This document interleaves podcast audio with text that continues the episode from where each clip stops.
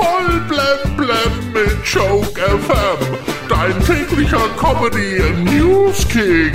Heute im Studio. Yo, yo, mit Jochen.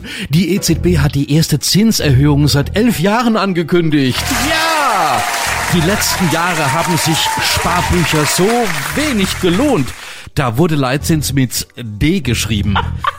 Laut italienischen Medien könnten wegen Personalmangel diesen Sommer in Europa bis zu 114.000 Flüge ausfallen.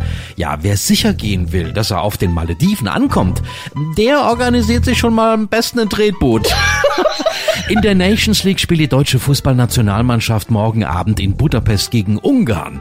Gegen Italien gab's ein 1 zu 1, gegen England gab's ein 1 zu 1.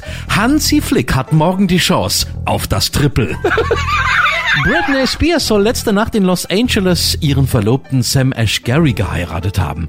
Dabei soll sie ein Kleid von Donatella Versace getragen haben. Das war einer der seltenen Momente, in denen man Britney ganz angezogen gesehen hat.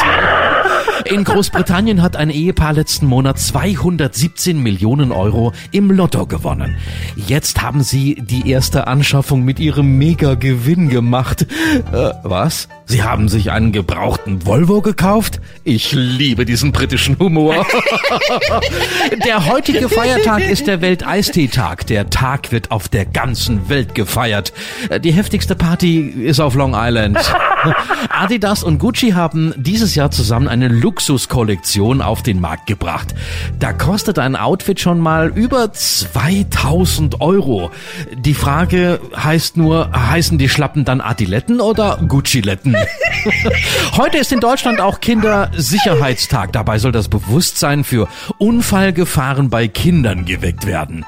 Das macht unglaublich viel Sinn.